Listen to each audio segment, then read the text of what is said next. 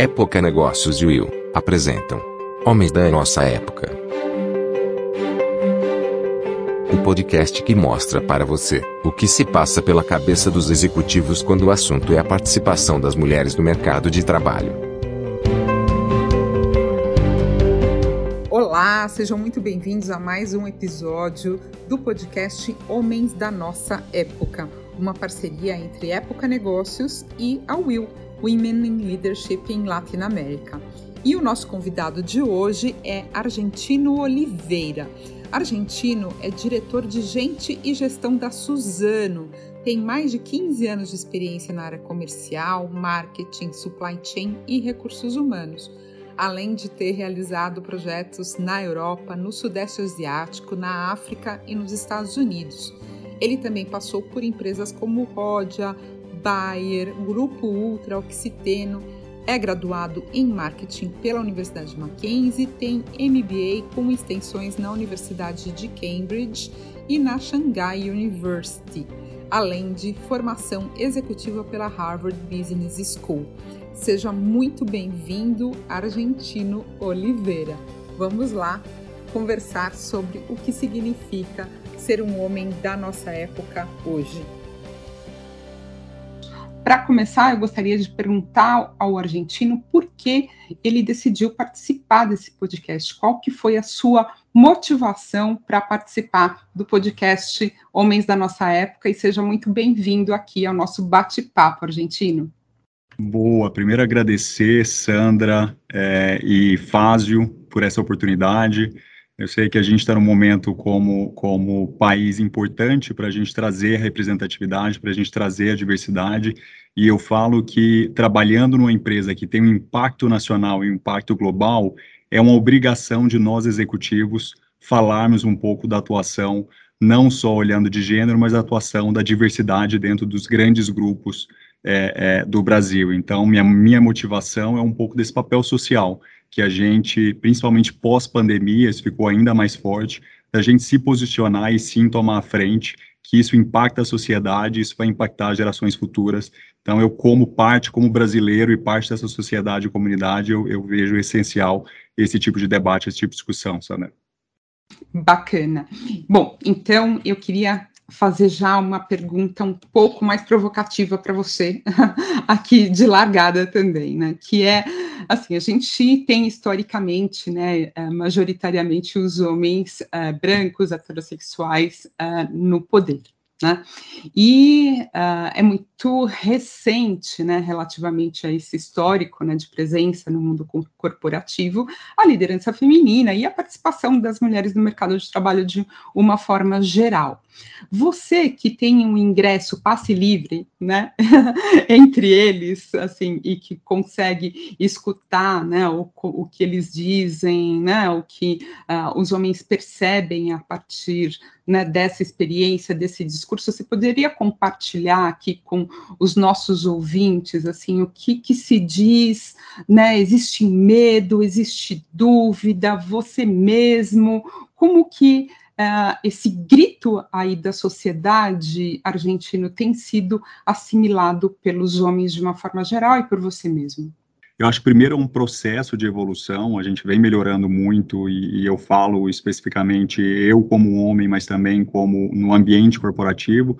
Claro que eu sempre faço esse disclaimer, quando a gente fala de comentários num eixo que eu falo de Faria Limers ou no eixo Rio-São Paulo, é bem diferente de comentários talvez que a gente olha no interior do Brasil e a gente sabe que o Brasil é feito mais de interior do que de capital. Então, eu vejo uma diferença, primeiro respondendo a pergunta, muito quando a gente vê uma conscientização da representatividade de comentários maiores no eixo Rio-São Paulo. Então, eu vejo um pouco quase de constrangimento já hoje de alguns comentários como será que tem a competência? Ou essa mulher ela está se posicionando um pouco mais firme. Será que isso não está passando um pouco? Ela não está sendo emocional? Acho que esse tipo de comentário é um pouco mais a, a, a, existem ainda mas é um pouco mais questionados nos grupos quando a gente fala para São Paulo Rio mas quando você vai para interior de Goiás quando você vai para Mato Grosso Imperatriz, Maranhão outras regiões é, é, natural que você tenha realidade de mundos de Brasil. O Brasil é um país continental, então você tem uma cultura diferente. Então tem sim discussões de, nossa, mas é a liderança tão nova, cuidando de uma equipe talvez que seja de engenheiros, e você tem só homens engenheiros e uma líder mulher, então tem questionamentos ainda, é, e são questionamentos genuínos. Eu falo que a gente tem que, que, como a gente capacita no mundo aí de desenvolvimento, a gente tem que também treinar e mostrar essa realidade para essas pessoas que têm esse tipo, esses homens que têm esse tipo de questionamento. Então, tem sim um pouco de, é, será que vai entregar esse, é, esse resultado? Tem a profundidade? Eu já ouvi alguns comentários, tem a profundidade de entregar um projeto ou a, a tá deixando, isso eu já ouvi algumas vezes, mas assim, tá deixando na mão a família para estar tá aqui, e eu não vejo nunca um homem sendo questionado que ele está saindo de casa e talvez está deixando a família e os filhos sem estar presente porque está trabalhando.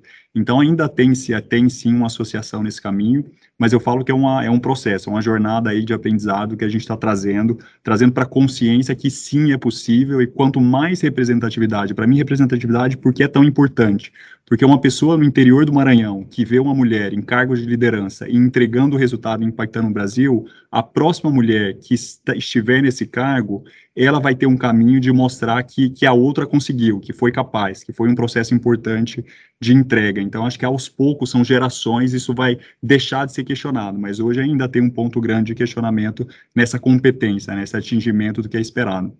Você, argentino, na sua, é, ao longo da sua carreira, você é, conviveu com líderes superiores hierárquicos, mulheres, é, no seu trabalho, ou pares, mulheres, e como foi essa relação?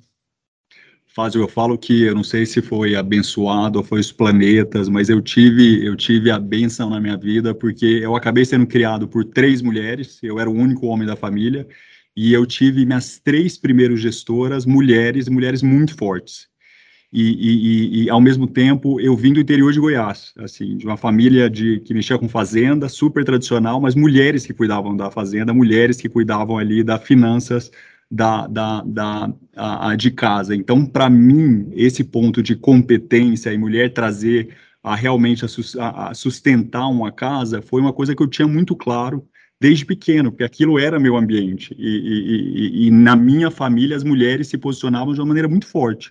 E quando eu vim para o mundo corporativo, foi um pouco um oposto para mim o choque, porque eu vi que tinha esse distanciamento e talvez um questionamento se mulheres ela poderia ou, ou teria esse espaço para poder ser a provedora, que quando você pega há 25 anos atrás, talvez no interior de Goiás, isso era bem disruptivo. Então tinha um questionamento, será que a mulher realmente vai prover?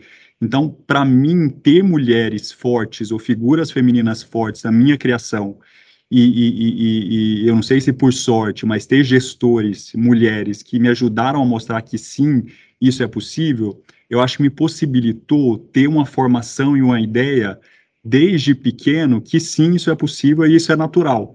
E, e, e, quando eu vim para São Paulo, eu comecei, eu entrei na verdade em banco, que era um, um ambiente ainda mais masculino, e depois fui para indústrias, indústrias de capital intensivo brasileiras, que eram mais uh, masculinas ainda.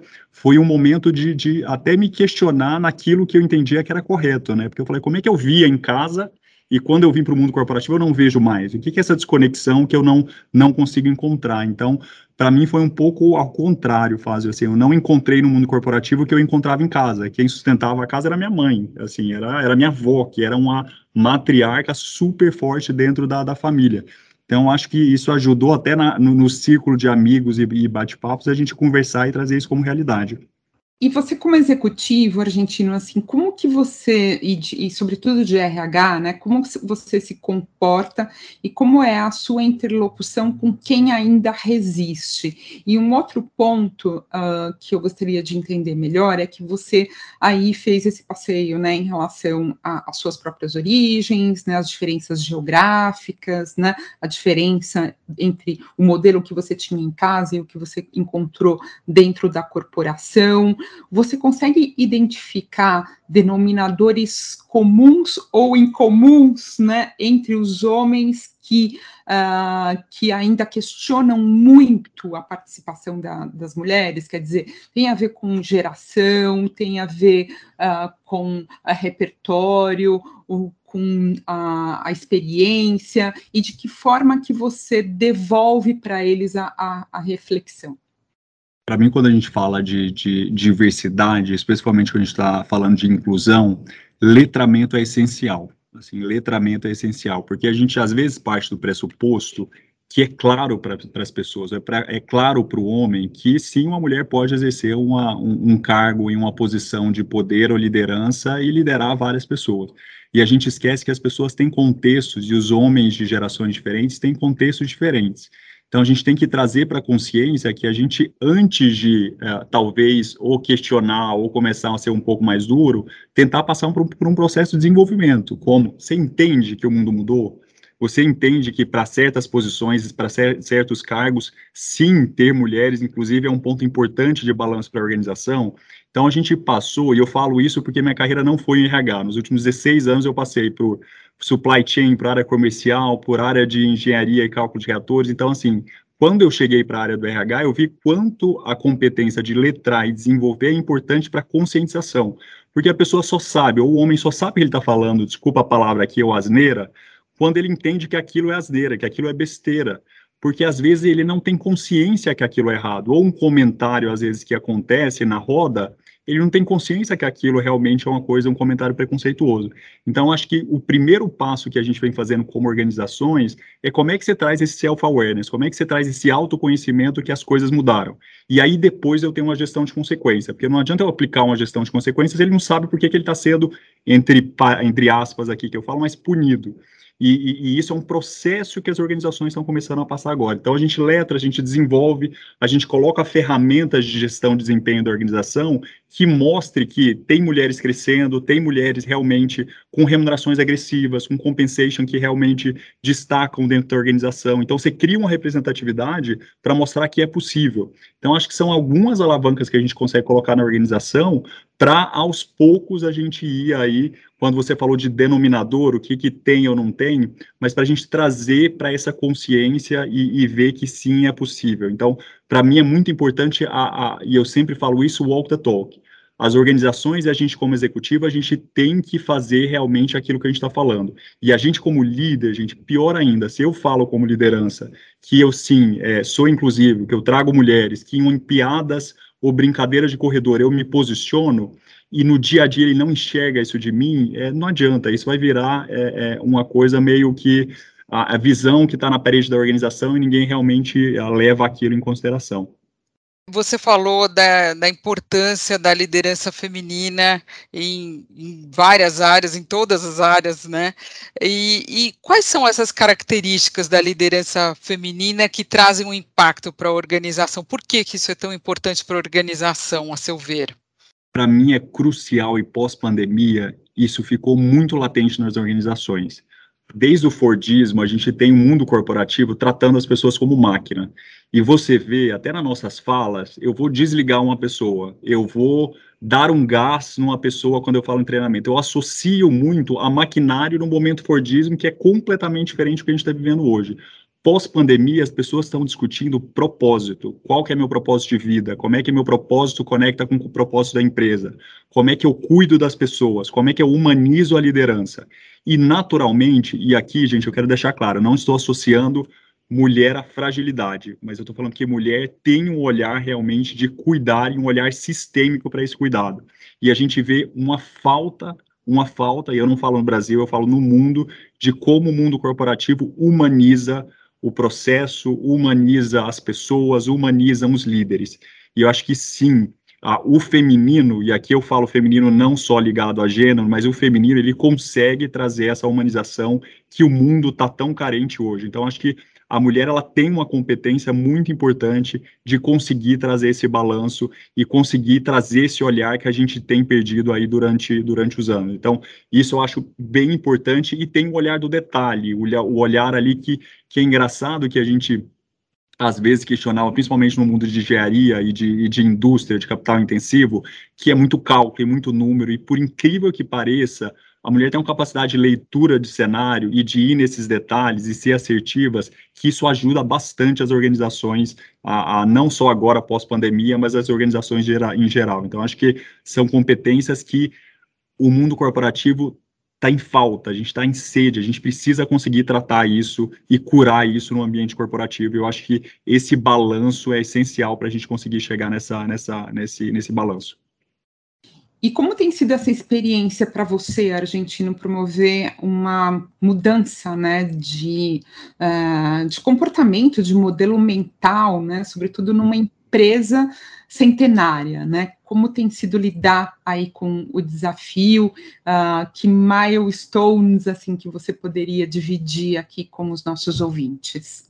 Eu sempre falo isso para todos os homens, assim, primeiro a gente tem que assumir que a gente é preconceituoso e que a gente tem viés inconsciente. Assim, dificilmente um ser humano não vai ter viés inconsciente, dificilmente a gente não vai ter a, ah, algum tipo de preconceito, porque somos seres humanos e logo nascemos e erramos e temos alguns viés. Então, eu acho que o, o primeiro ponto aí que realmente é importante é que a gente está numa jornada. Eu acho que a gente precisa ser humilde em levantar a mão e falar, olha, a gente não vai curar 500 anos aí de talvez um posicionamento diferente como país, ou mesmo 100 anos pensando como Suzano empresa, em dois anos.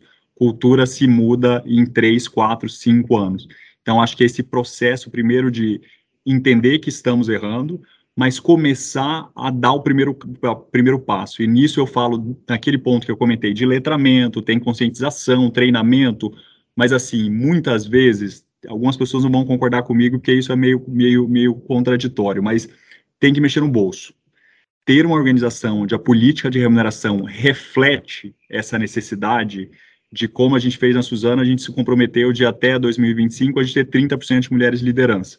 Hoje, 100% da organização tem 20% da sua meta de, de, curto prazo ligado à meta de diversidade, à meta de gênero. Então, assim, precisa mexer é, no bolso. Eu sei que, de novo, muita gente não concorda com, com, com, esse, com essa postura, mas talvez só conscientizar e letrar, a gente vai demorar outros 100 anos para chegar nos objetivos que a gente quer chegar como organização. Então, a, a, isso foi um aprendizado e está sendo um aprendizado grande, porque primeiro a gente colocou uma meta super agressiva e depois a gente entendeu que a gente precisava olhar para algumas ferramentas internas como o pulso sucessório, a gente tinha a, a, a, gente tinha um ponto que a gente comentava, ah, não tem mulheres suficientes prontas para sentar na cadeira. E quando a gente fez o mapa sucessório, o pool de talentos ali dentro da organização, a gente viu que tinha, sim, mulheres prontas. Mas, por algum motivo, aquelas mulheres não estavam sendo promovidas. Não significa, não significa que não tem mulheres preparadas. Então, como é que a gente trata, por exemplo, todos os funcionários e os líderes tem a obrigação de fazer um curso de viés inconsciente, porque ele precisa entender que na hora de selecionar um homem ao invés de uma mulher, está tendo na decisão dele algum tipo de viés que talvez a gente não está considerando.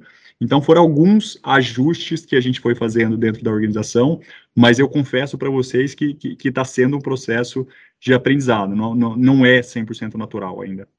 Como você lida, argentino, com um homem talentoso, vamos dizer assim, que agrega muito para a empresa profissionalmente, mas que não se encaixa nessa nova política, que não, não abraça a diversidade.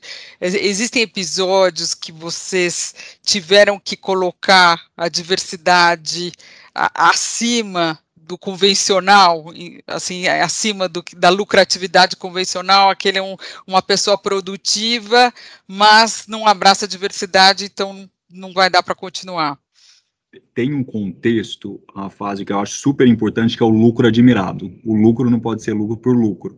E a gente vem pregando isso muito nas políticas ISDs e diversidade dentro, dentro da organização, mas isso tem que ser parte do DNA da empresa, isso tem que fazer parte da cultura.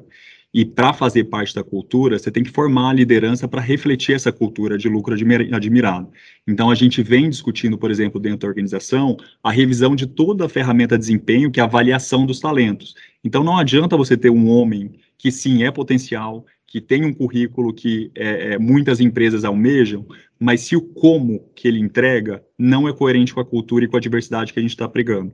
Então é preciso, por isso que eu falo que gestão de consequência nas organizações é tão importante, é, é, é preciso que esse perfil ele tenha uma clareza e a, e a empresa ve, veja que esse perfil não cresce dentro da organização, ou que ou em até alguns momentos precisa passar por um processo de desembarque ou separação da organização desse tipo de perfil.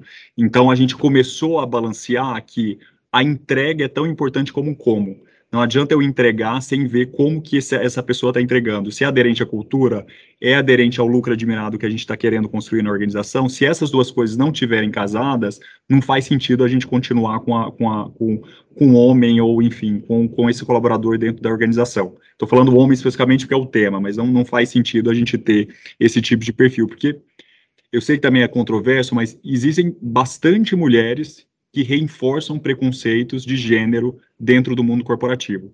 E que talvez por contexto e por tema, que inclusive a gente chamou algumas mulheres dentro da organização para debater isso, porque na réplica talvez de falas, mesmo as mulheres colocavam pontos ali de preconceito com gênero ou até de capacidade de, e de competência. Então acho que é esses dois lados, e por isso que eu falo colaborador, não só homem como gestão de consequência, mas como mulheres, para conseguir construir essa jornada que, que a gente está construindo, quase.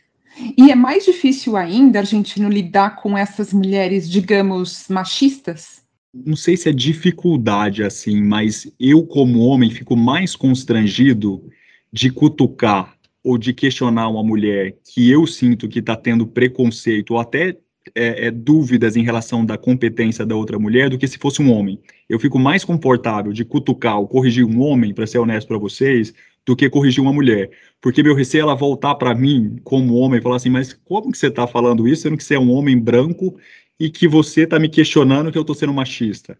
Então tem um lado ali meio tênue, que as mulheres me perdoem aqui, mas de constrangimento se eu posso ou não corrigir, ou se eu tenho a voz para corrigir uma vez que eu não estou dentro desse contexto. Para mim, eu estou falando como pessoa e não como organização, eu uma pessoa física, eu tendo a ficar um pouco mais constrangido em fazer essa correção para mulheres. Argentina, e para estimular, você sente que a mulher, é, não falando das mulheres machistas aqui, mas as mulheres que querem chegar lá, as mulheres que estão uh, ambicionando uma posição de liderança, você vê uma necessidade de estímulo, você vê aquela famosa uh, situação do, do auto-boicote por, por parte da mulher? Com certeza, a gente vê currículos e, e nesses últimos anos aqui de RH dentro da organização, é, você vê muitos homens que se aplicam para posições onde ele não tem toda a competência, ele não tem toda a exigência da posição, mas ele está ali com a cara a coragem, está falando sim, eu consigo, eu vou entregar, eu não tenho. E eu não vejo normalmente esse mesmo perfil de mulher. A mulher, quando está principalmente concorrendo a posições mais executivas e mais altas, ela se garante que ela vai ter pelo menos 95% ou mais de todas as competências que a posição está exigindo. Quando você vê homens, e eu falo mais para cargos executivos, concorrendo a esse tipo de posição, se, é, é, existem exceções, claro, nada é só regra, mas você vê uma, a, a, talvez uma coragem maior do próprio homem de estar concorrendo a esse tipo de posição, mesmo que ele não tenha toda a exigência ou a competência que a posição está tá pedindo. Então, eu vejo, a, a, a, talvez, ali um pouco mais de, de restrição, ou mesmo uma síndrome de será que fui promovida? Eu estou falando mesmo pós-promoção, Vázio. Será que eu sou competente? Mas assim, por que, que me escolheram aqui? Eu já tive conversas com várias executivas e mulheres que falavam, mas vocês têm certeza que estão colo colocando a pessoa certa? E é mais difícil eu ter esse tipo de conversa quando é com homem. O homem, é, é, é, é a conversa é um pouco diferente quando ele senta numa cadeira com maior complexidade versus a cadeira que ele estava antes. E, e, engraçado que das mulheres, a gente fez um tema discussão especificamente aqui dentro da Suzano, por que, que a mulher tem esse síndrome de impostor? Por que, que a mulher ela tem esse questionamento de será que eu sou competente ou mesmo será que eu vou entregar para uma posição que a empresa viu que eu tenho competência de entregar? Então, acho que tem, tem esses dois pontos, antes de sentar numa posição e depois de sentar na posição. Que interessante. E você sabe que alguns dos nossos entrevistados pontuaram aqui, alguns dos nossos entrevistados pontuaram durante a entrevista, argentino, que eles gostariam que esse não fosse mais um assunto, né, que nós pudéssemos ter uma sociedade mais substantiva, né, é, na construção de uma sociedade mais substantiva e menos adjetivada. A partir da sua experiência, uh, quanto que falta para chegar lá? Você consegue ter uma visão é, de futuro? A gente está longe, a gente está perto, e queria que você contasse um pouquinho também aí né, na, na, física da sua experiência, porque você tem uma vasta experiência internacional também, né? E se muda, né, esse registro Brasil, outros países, e de que forma muda? Ouvi alguns podcasts de vocês, mas vai ter que continuar, gente. Eu passei na pandemia durante 10 meses em Amsterdã, morando em Amsterdã. E, e, o nível de consciência e de questionamentos muito básicos que a gente tem hoje no Brasil em relação à competência, em relação à distribuição em cargos políticos de, de mulheres e de influência dessas mulheres na legislação, na, na, na execução das leis dentro do Brasil, é muito grande ainda, gente, é muito grande, assim, felizmente ou infelizmente, essa pauta tem que sim ter, tem que ser colocada, e tem que ser um mundo corporativo, e tem que ser um mundo político, e tem que ser a, a, a, em várias esferas que eu não vou ser hipócrita e falar que estamos num nível de consciência e de entrega que nos próximos dois, três anos essa pauta não vai ser mais pauta, assim, se a gente não discutir e isso, o meu receio ainda é cair no esquecimento. A gente não está nos próximos anos, e eu arrisco dizer nos próximos 15, 20 anos, isso vai ter que continuar sendo pauta, não no Brasil, mas na América Latina. Assim, a América Latina tem um aspecto ainda é, de sexismo nos comentários, no linguajar, no ambiente corporativo, na família, muito forte, muito forte.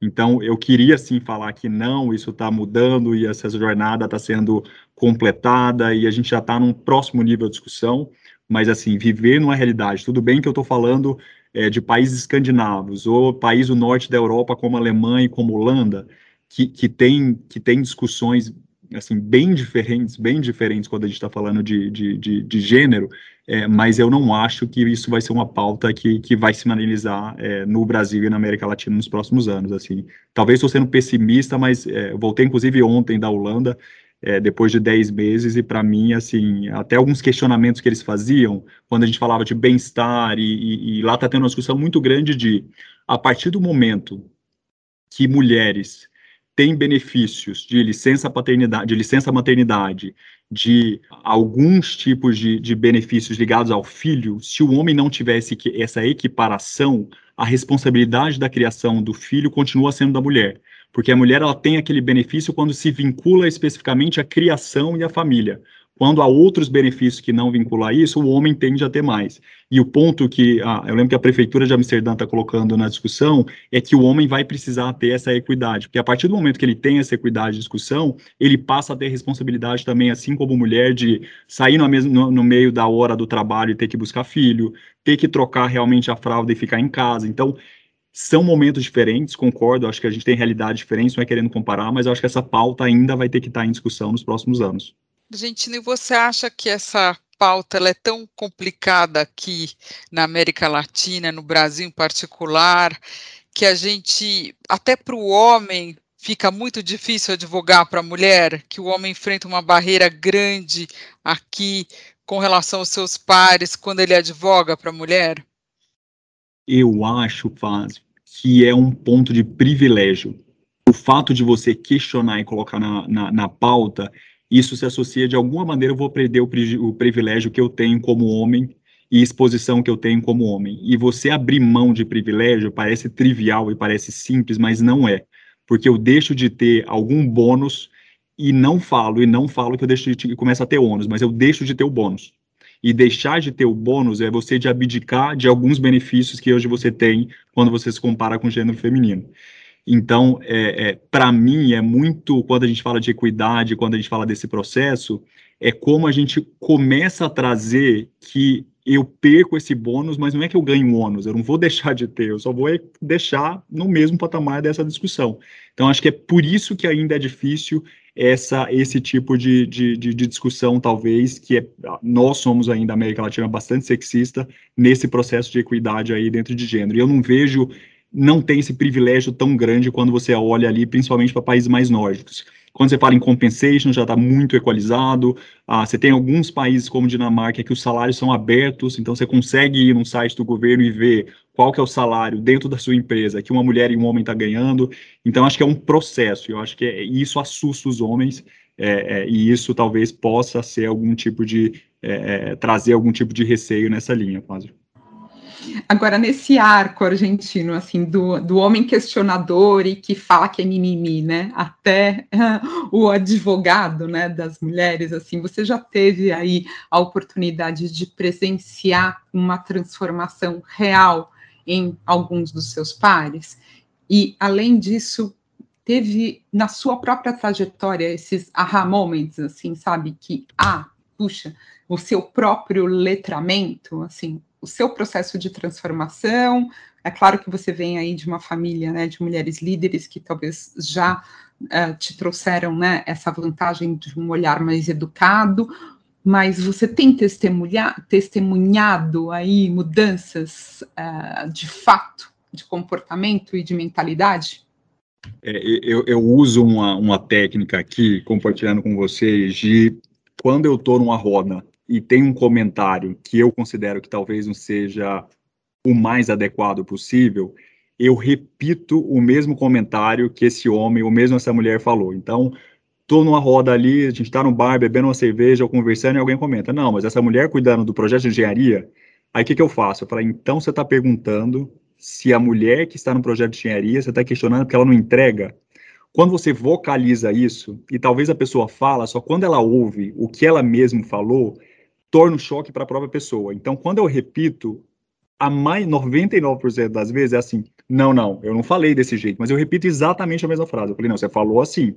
A pessoa fica tão constrangida porque ela não consegue racionalizar o que ela está falando, que isso começa a, da próxima vez ela vai pensar duas vezes antes ali de colocar e se posicionar. Então, é uma coisa que não precisa gritar, você não precisa ser a Ampolite aqui, você não precisa ser mal educado, mas só de você trazer para a consciência, para a realidade, o absurdo que aquela outra pessoa está falando, você cria ali uma evolução dentro do, do, da, da discussão. Mas eu vejo que em próprias reuniões, quando a gente vê de executivos, o que eu sinto, as pessoas, principalmente no mundo corporativo, onde essa pauta é tão importante, eles ficam constrangidos de fazer algum tipo de comentário. Talvez, Sandra, até internamente, ele não concorde, ou ele tem um viés inconsciente de mulher muito claro, mas ele fica constrangido de expor isso é, é, no mundo corporativo. De o novo, a cultura, né? Assim, dando o tom. Então começa a haver um, até um constrangimento, agora é o contrário, né? Você então, fica. Constrangido. Só que talvez isso não é verdade quando você sai do ambiente de trabalho. Porque quando você sai ah. do ambiente de trabalho, a pessoa fica mais à vontade, talvez, de expressar algum tipo de opinião que é, no mundo corporativo não é mais aceitável, né? É, é, então, isso ainda eu acho que está tendo um balanço de encontrar o quanto, e, e, isso eu acho que é a beleza, a gente sempre falou de ah, como o mundo corporativo está tá consumindo o mundo e está exaurindo as pessoas, mas eu acho que o mundo corporativo tem um papel social de letramento, conscientização muito importante, principalmente no Brasil. Porque diferente em, em economias mais desenvolvidas, a gente tem algumas influências do próprio governo, de uma escola pública realmente de alta qualidade. Então, você tem o governo ajudando consideravelmente a população nessa evolução. E eu vejo que, sim, em países em desenvolvimento, o mundo corporativo e o mundo privado passa a ter esse papel fundamental de conscientizar, de letrar, de criar esse novo tecido social, consciência social que a gente está criando aqui dentro do Brasil, como no tema diversidade. Muito bacana. Antes de eu passar a palavra para a Silvia, eu só queria fazer mais uma pergunta ainda nesse, dentro desse tópico, que é hoje para a montagem dos times, né? Uh, principalmente em times que precisam inovar, né? E de forma muito rápida. Você, como executivo de RH, uh, ah, busca a diversidade já de raiz, de pronto, ou tudo bem montar um time hoje 100% de homens brancos, assim, até que ponto que é, a diversidade tem de estar realmente presente aí nos times? É, vamos lá, acho que aquilo que eu comentei ali, por isso que é tão importante mexer o ponteiro em remuneração, né? Como a gente tem todos, toda a organização também é, sendo impactada diretamente nesse bônus aí de curto prazo, você tem uma, uma, uma, abertura talvez um pouco maior de já no início você ter um, um, um time diverso, porque sim, eu estou olhando para a inovação, eu preciso trazer isso, e aqui é importante falar, eu não estou falando só de diversidade cognitiva. Você tem pessoas com perfis e com cabeças diferentes, mas eu estou realmente falando de diversidade aqui no bate-papo com vocês de gênero. Então a gente traz, por exemplo, num shortlist para o novo projeto, pelo menos 20% do shortlist tem que ter, tem que estar tá considerando alguma mulher dentro do, desse shortlist. Shortlist são as pessoas finalistas ali que vai ter e a gente tem 50% desse shortlist, precisa ser dentro da organização algum dos grupos de afinidade que a gente tem internamente. Aí eu estou falando de mulheres, de negros, de PCDs, de LGBTs e de gerações. Aqui a gente, tem, a gente tem um grupo de afinidade de gerações também. Então a gente garante que nessas pessoas que estão entrando ou na nova posição ou no projeto, ao menos 50% do shortlist, ela tenha que atender aí esse essa diretriz como organização, porque a gente entende que a falsa harmonia que talvez um grupo homogêneo traga não é a melhor não é o melhor caminho é, numa empresa que quer trazer inovação e realmente diferenciação aí nos produtos a médio e longo prazo. E, Argentino, como executivo de RH, qual o conselho que você daria para as nossas ouvintes que estão buscando uma posição de liderança?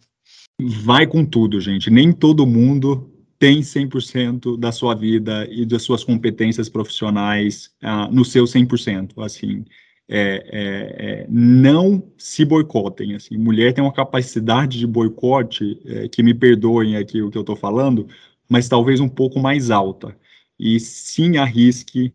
Você não vai ter toda a competência. Claro que você tem que ver se tem um médico, a posição, você quer virar executiva, mas assim, tenta. O não você já tem. Seja um pouco mais arriscada.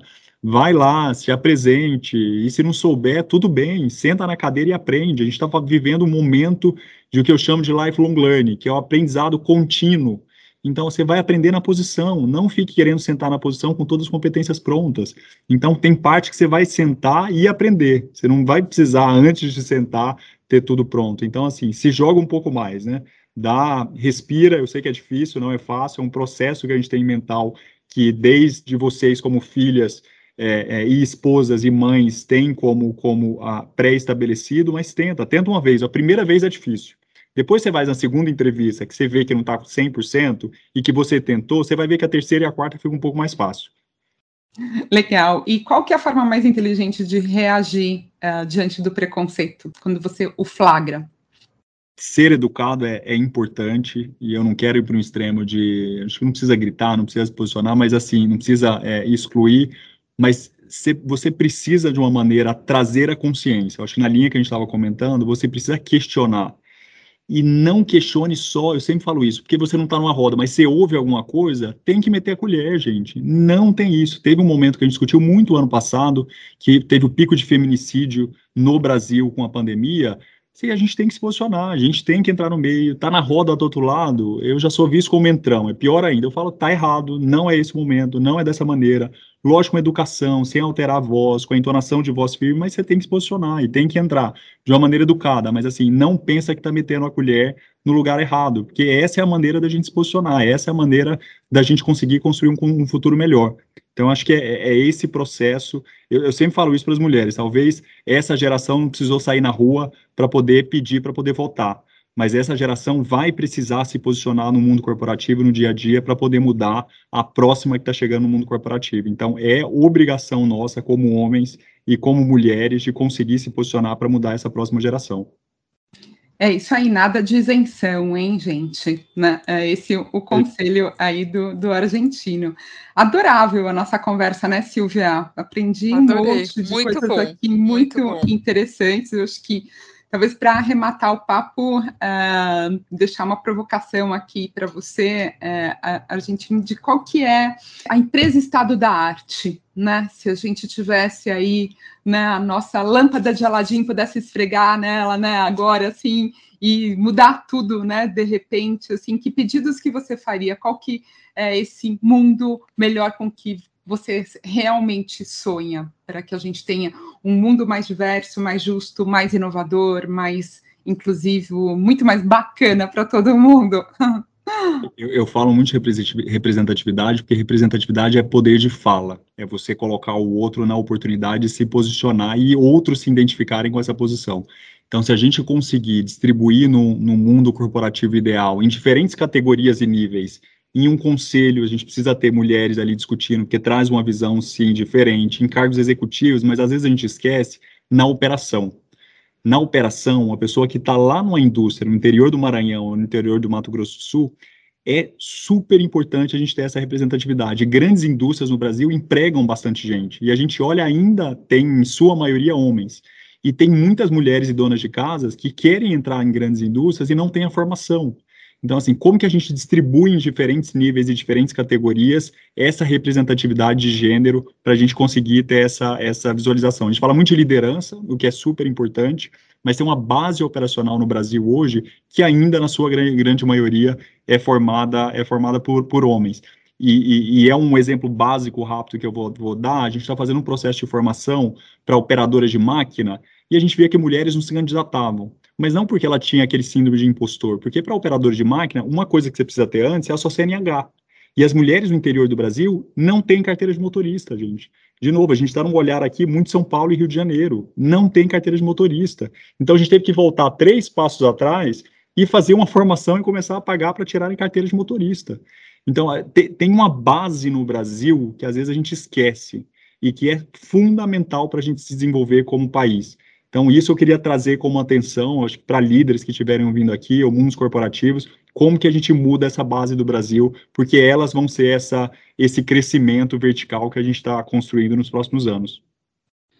Ótimo, um ponto de vista bastante original que nós não tínhamos tido aqui ainda no nosso podcast Homens da Nossa Época. Argentina, eu gostaria de agradecer imensamente pelo seu tempo, pelas suas palavras aí que vestiram ideias e sentimentos bastante originais, autênticos. Nós conversamos hoje com o argentino Oliveira Neto, que é diretor de recursos humanos da Suzano e por favor, fiquem atentos, porque tem muito mais aí na nossa série Homens da Nossa Época. Obrigada, Silvia, pelas perguntas, pelas pontuações.